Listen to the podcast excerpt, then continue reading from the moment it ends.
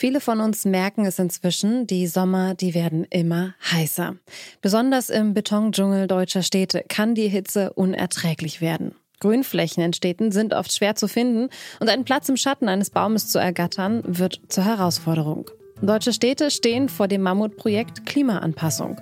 Doch wie sieht eine Stadt aus, die für den Klimawandel gewappnet ist? Mein Name ist Sarah Marie Plikat. Hallo.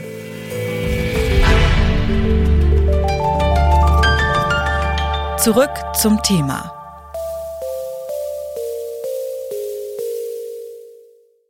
Ein Schritt aus der Haustür und man hat das Gefühl, die Luft schneiden zu können. Drückende Hitze gehört inzwischen zum Sommer in Deutschland dazu. Besonders deutlich spürt man das in Städten.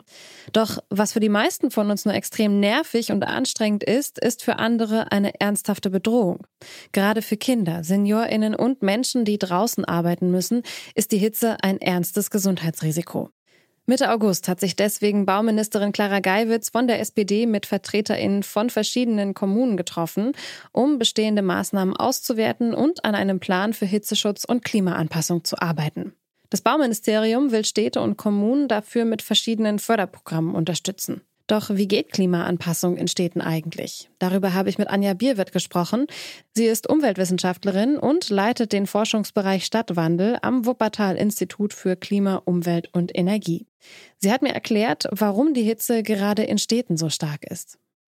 Ja, die urbanen Gebiete sind halt die, die besonders dicht bebaut sind, wo sehr viel versiegelt ist und da einfach eine natürliche Kühlung, wie es durch Grünflächen äh, der Fall ist, nicht, nicht ausreichend passieren kann. Und alles, was so gebaut ist aus Stein oder Beton, ist etwas, was die Hitze halt sehr, sehr gut speichert und vor allem dann auch, das äh, ist dann ja immer noch mal so ein extra erschwerender Punkt, nachts auch wieder abgibt. Also das heißt, es ist ja nicht nur die, die Hitze in, an, an Sommertagen, sondern eben auch in der, in der Nacht, wenn es äh, im Umland abkühlt, ähm, wird die gespeicherte Hitze wieder abgegeben. Das heißt, auch die Nächte können dann sehr, sehr heiß werden.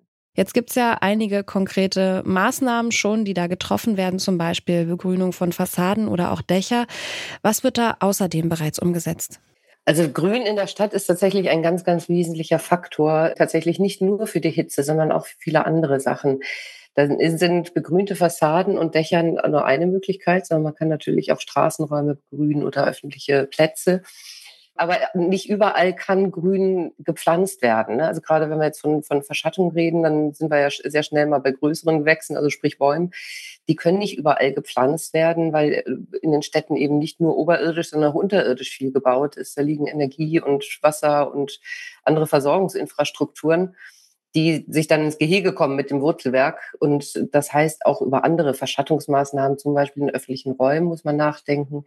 Und natürlich äh, bedeutet Hitzeentwicklung in Städten auch ähm, eine Menge Aufklärungsarbeit. Also man muss äh, natürlich auch immer wieder schauen, dass man den Leuten sagt, dass das nicht ohne ist, ähm, wie man sich dann möglichst verhalten kann. Und zumindest den Leuten, die die Möglichkeit haben, sich zu entscheiden, zu welcher Tageszeit sie sich wo aufhalten, dann halt ans Herz legt, der Hitze auch aus dem Weg zu gehen. Das können natürlich nicht alle Menschen. Jetzt ist es ja auch so, dass viele Grundstücke im Privatbesitz sind und da ist erstmal unklar, wie das alles überhaupt eigentlich finanziert werden soll. Wie können wir unter diesen Umständen denn unsere Städte wirklich gegen Hitze rüsten? Ja, die Finanzierung, also natürlich ist die, also klar, die Eigentumsfrage ist eine, ist eine relevante. Also wo hat eine Stadt oder eine Stadtverwaltung, Stadtpolitik überhaupt die Möglichkeit zu entscheiden, was passieren soll? Auch da ist es natürlich wichtig, dann, wenn Flächen, Gebäude, was auch immer im Privatbesitz sind, ähm, da die Leute dazu zu bewegen oder zu, aufzufordern, hoffentlich zu überreden, dass sie selbst auch tätig werden. Die Finanzierungsfrage ist meines Erachtens eigentlich dann vor allem interessant, wenn man sich mal anschaut, was vielleicht alles eher nicht finanziert werden sollte. Das finde ich mal einen ganz wichtigen Punkt bei der Frage. Denn wenn man sich heute anschaut, was halt gebaut wird oder auch wie Städte weiterentwickelt werden, ist das noch lange nicht zwangsläufig immer gleich auf das Zielbild einer klimaneutralen Stadt oder einer, einer angepassten Stadt zuträglich. Also ich glaube, man könnte sich eine Menge Investitionen sparen, wenn man bestimmte Maßnahmen von vornherein zusammendenken würde. Um sich dem Klimawandel anzupassen, müssen Städte vor allem eines werden grüner. Das haben wir ähm, schon festgestellt. Doch je grüner ein Viertel wird, desto attraktiver und dementsprechend auch teurer kann es werden.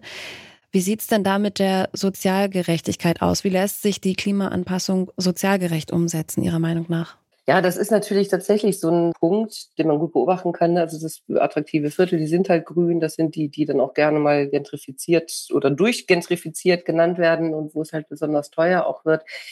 Das, das ist ja keine, keine zwangsläufige Entwicklung, sondern es gibt ja auch Instrumentarien, äh, die Kommunen zur Verfügung stehen, ähm, die das durchaus regeln können, wie, wie divers und wie gemischt und, und, und sozial verträglich ähm, sich Stadtteile auch mitentwickeln. Wenn ich an der einen Seite was Positives mache, muss das nicht an anderer Seite unbedingt einen Negativeffekt haben. Also ich denke da jetzt an sowas wie sozialräumliche Erhaltungssatzung und solche Instrumente.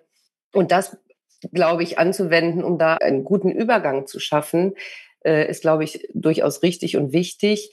Letztlich aber ähm, ist natürlich das Ziel, dass die Stadt möglichst insgesamt eine hohe Qualität hat und möglichst insgesamt viele gute und qualitätsvolle grüne Außenräume hat. Abschließend würde ich Sie gern noch mal um so ein bisschen so ein Ausblick, Ideenfindung oder Ideen ähm, Rumspinnerei bitten. Und zwar haben wir jetzt gerade über Maßnahmen gesprochen, die bereits oder beziehungsweise die schon in den nächsten Jahren umgesetzt werden können, die auch schon umgesetzt werden. Aber was sind denn so Ideen, die jetzt gerade noch diskutiert werden, die eher langfristig sind und ja heute vielleicht noch so ein bisschen wie Science Fiction klingen? Naja, Science Fiction, äh, also ich, es ist ja immer so ein bisschen, ich finde es immer ganz spannend, wenn man sich äh, diese Visionen oder diese Visualisierungen von der Stadt der Zukunft anschaut da gibt's ähm, dann die sehr durchtechnisierte Stadt und irgendwie fliegen da die Drohnen durch die Gegend, die den Menschen ganz viele Wege und so weiter abnehmen.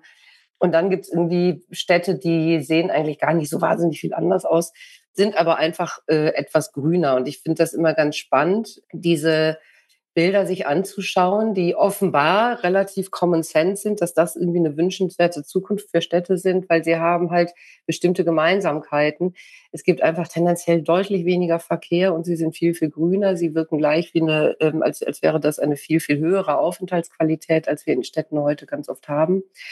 Und meines Erachtens hakt es da vielleicht nur so ein bisschen an einem Punkt, weil ich glaube nicht, dass Städte durch die Bank und über alle Quartiere die gleiche Qualität haben werden und dass hinterher dann auch alle wirklich ähm, ganz doll glücklich damit sind, sondern ich glaube, dass der Weg dahin durchaus diskursiv sein kann und wahrscheinlich auch sein muss, wenn man sich dieses Zusammenspiel zwischen weniger Verkehr und damit mehr, mehr Grünfläche, Platz für Grünfläche vor Augen hält, dann ist meine größte Science-Fiction-Vorstellung, dass wir tatsächlich in Deutschland noch sowas wie eine Verkehrswende hinkriegen und es schaffen, das Auto zu einem ganz, ganz großen Anteil aus den Städten zu verbannen.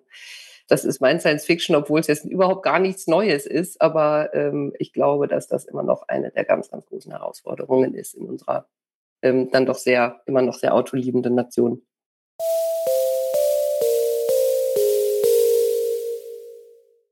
Auch beim Thema Klimaanpassung in Städten lautet die Ansage Go Green. Denn mehr Grünflächen sind eine wichtige Maßnahme für ein besseres Klima in Städten.